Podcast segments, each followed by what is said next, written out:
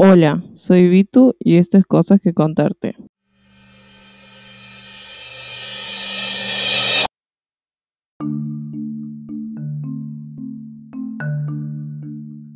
En el episodio de hoy vamos a hablar de la historia de Ed Gein, quien fue uno de los asesinos más tristemente célebres de la historia criminal en Estados Unidos. También conocido como el carnicero de Painfield, Wisconsin, en honor a la localidad donde cometió los hechos.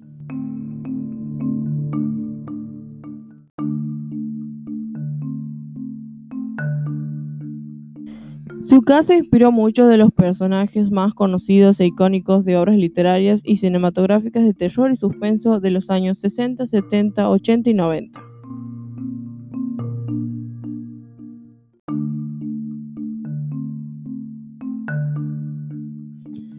Para entender mejor la historia de Gain, debemos trasladarnos a la América profunda de los años 50, una sociedad muy marcada por prejuicios e ideales sexistas ya desfasados en nuestros días.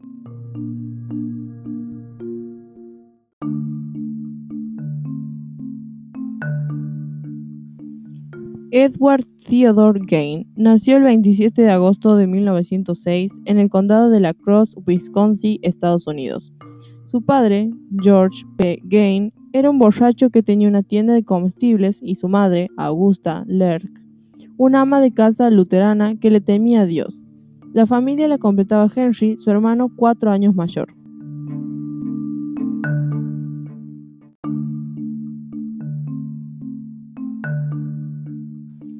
Augusto consideraba que La Cruz era una ciudad propensa al pecado, entonces los Gain se mudaron ocho años después a una granja de 80 hectáreas en el pequeño poblado de Painfield, donde poco a poco Ed cosechó la relación amor-odio que marcó el vínculo con su madre y forjó su historia.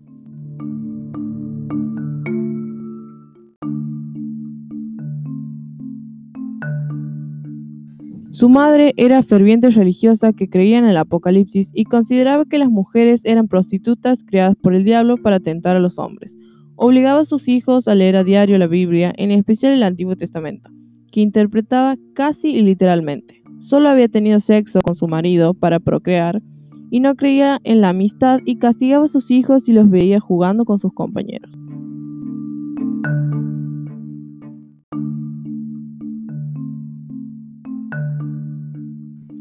Aunque algunas versiones aseguran que Ed fue un buen estudiante, sus vecinos lo desmienten. Apenas llegó hasta séptimo grado y abandonó la escuela para trabajar en la granja. Lo hizo hasta que en 1940 falleció su padre, lo que obligó a los hermanos Gain a salir a buscar trabajo. Ed hacía pequeñas tareas y cuidaba a los hijos de sus vecinos. Lo definían como un raro inofensivo.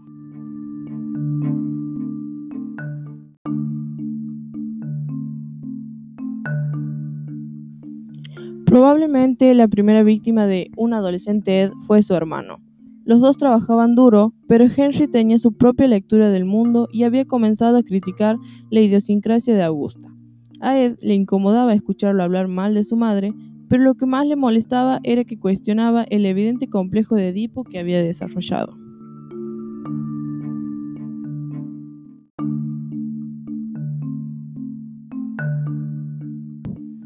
Fue en ese contexto que el 16 de mayo de 1944 se produjo un confuso incendio dentro de los campos de la familia. El fuego se descontroló y se acercó a la casa de los Gain. Cuando los bomberos terminaron de combatir las llamas, se dieron cuenta de que Henry había desaparecido y lo empezaron a buscar. Su cuerpo fue hallado al atardecer, estaba boca abajo y tenía signos de haber sido golpeado. Las pericias demostraron poco después que había muerto asfixiado, pero el caso prácticamente no se investigó.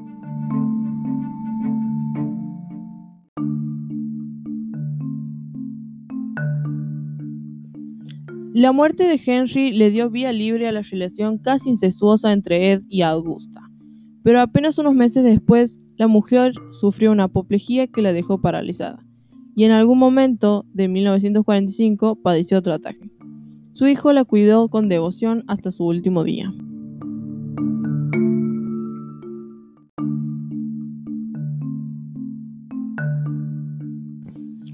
Durante los primeros 16 años de su vida, el único contacto del niño con la realidad fue su colegio. Pero a Augusta le acaparaba tanto que le prohibía tener amigos para evitar que su pureza moral fuera manchada. De hecho, mientras citaba la Biblia, le recordaba que todos los hombres eran unos pecadores.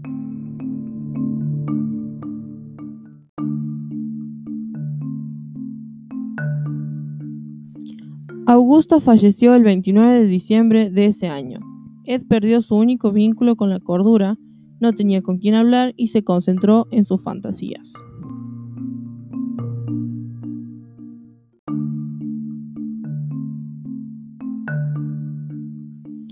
Al principio, Ed decía que la matanza le producía náuseas y que ver sangre le provocaba el desmayo, aunque esa versión chocaba con alguna de sus aficiones.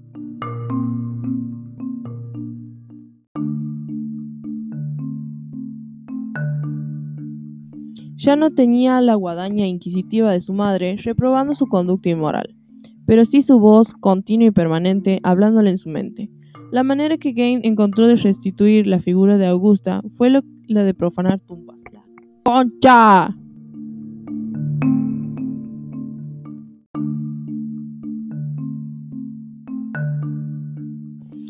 Y aunque aquellos años su hobby se centró en el robo de personas muertas, a partir de 1947 se le atribuyeron inexplicables desapariciones tanto en Painfield como en sus alrededores.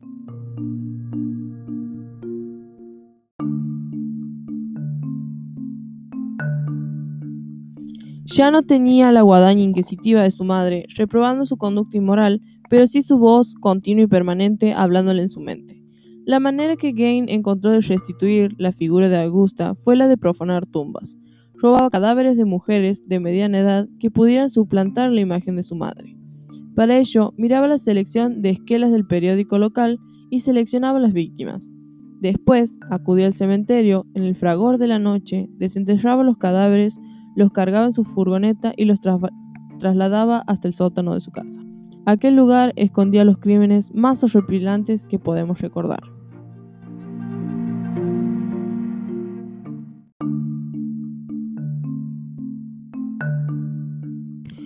Una niña de 8 años a la puerta de su casa, un adolescente de 15 mientras cuidaba a los hijos de su vecino, un granjero y su amigo que iban a casar, pero nadie sabía quién era el artífice de estas ausencias tuvieron que morir dos mujeres, Mary Hogan y Bernice Warden, para que las autoridades señalaran a Ed Gain como el asesino.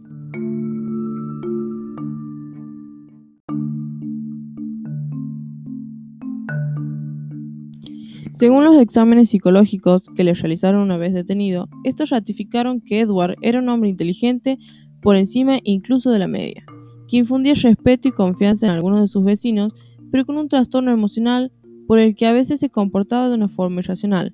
Otras, en cambio, tenía periodos más lúcidos y de calma durante los cuales sentía remordimiento.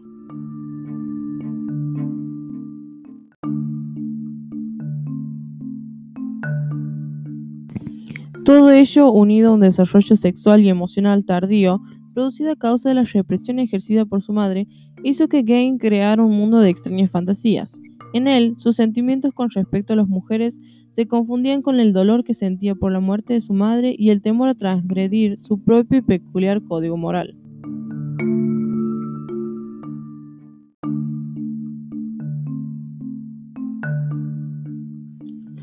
Al seguir inspeccionando la granja, además de una gran acumulación de basura y desperdicios, encontraron un espectáculo macabro, una colección de cráneos humanos, algunos enteros y otros cortados transversalmente para ser usados como cuencos, máscaras hechas con piel humana que decoraban la habitación de Ed así como sillas y varias prendas de vestir confeccionadas de la misma manera. Había cajas con huesos humanos dentro y en la cocina hallaron una olla hirviendo con el corazón de Bernice Warden en ella. También hallaron la cabeza de Mary Hogan en una de las bolsas.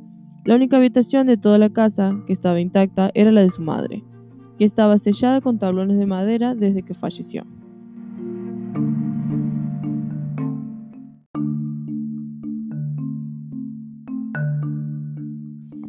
Ya en comisaría, Ed admitió que muchas veces sentía la necesidad de acudir al cementerio y exhumar los cadáveres de las mujeres muertas que le recordaban a su madre, muchas de las cuales había conocido en vida. A veces se llevaba los cuerpos enteros, mientras que otras veces simplemente aquellas partes que más le interesaban. Según dijo, nunca había mantenido sexo con los cuerpos porque decía que olían mal.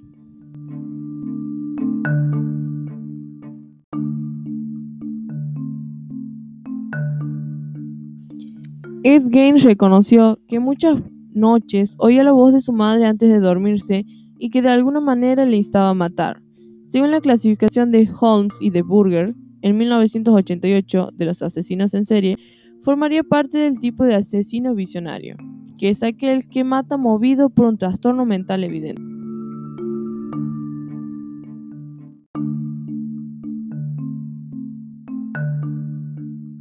Un trastorno mental provoca en quien lo padece una ruptura con la realidad y debido a delirios y alucinaciones, la mayoría de tipo auditivo, cumple las órdenes de matar a un tipo de personas que suelen reunir ciertas características comunes entre ellas. Estos mandatos suelen reunir unas características comunes, provienen de seres de otro mundo o del mismísimo diablo, pero también de seres que han ejercido un gran dominio sobre los asesinos, los cuales llegan a percibirlos como deidades de innegable autoridad.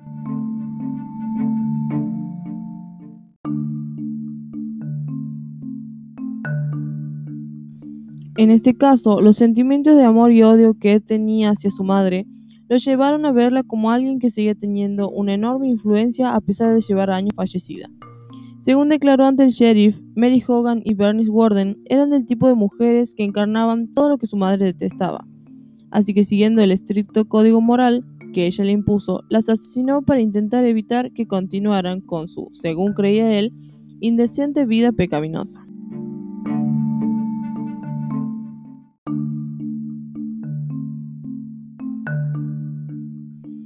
Existe un elemento añadido de gran relevancia en esta historia, y es que el propósito de Ed Gein al matar a aquellas mujeres y desenterrar los cuerpos del cementerio no era únicamente el de revivir a su madre, sino que quería convertirse en ella. La confrontación del amor que sentía con los sentimientos de ira y frustración por negar el contacto con mujeres, mezclado con un desarrollo sexual tardío y anómalo, causaron que, al morir Augusta, Ed Gein diera rienda suelta a fantasear con la transexualidad.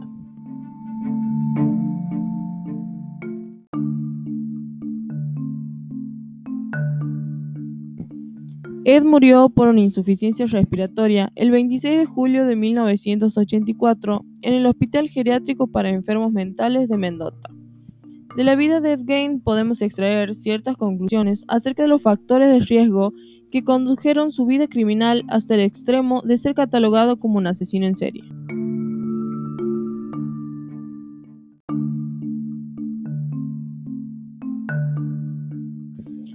Como por ejemplo su procedencia de un hogar disfuncional con una historia familiar de desatención parental, abuso de alcohol, malos tratos, entre otros, fue el primer componente que posibilitó el desarrollo de su personalidad psicopática y violenta.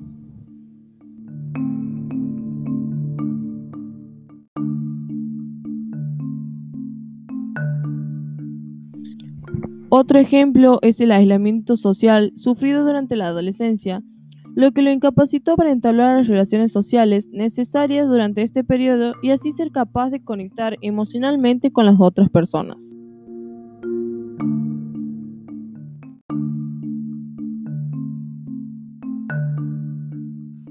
También tenemos que tener en cuenta que el retraimiento y la soledad que le llevaron a la generación de fantasías y al desarrollo de comportamiento antisocial basado en la creencia de que el mundo es un lugar hostil.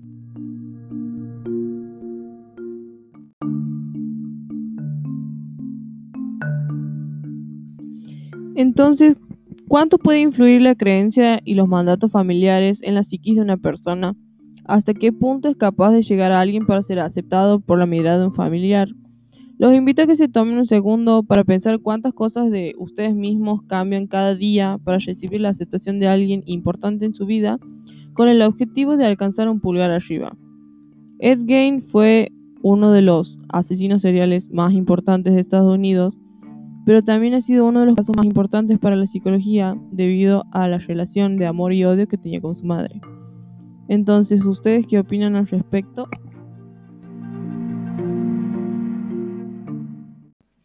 Esto fue Cosas que contarte, soy Vitu y nos vemos la próxima semana con un nuevo episodio.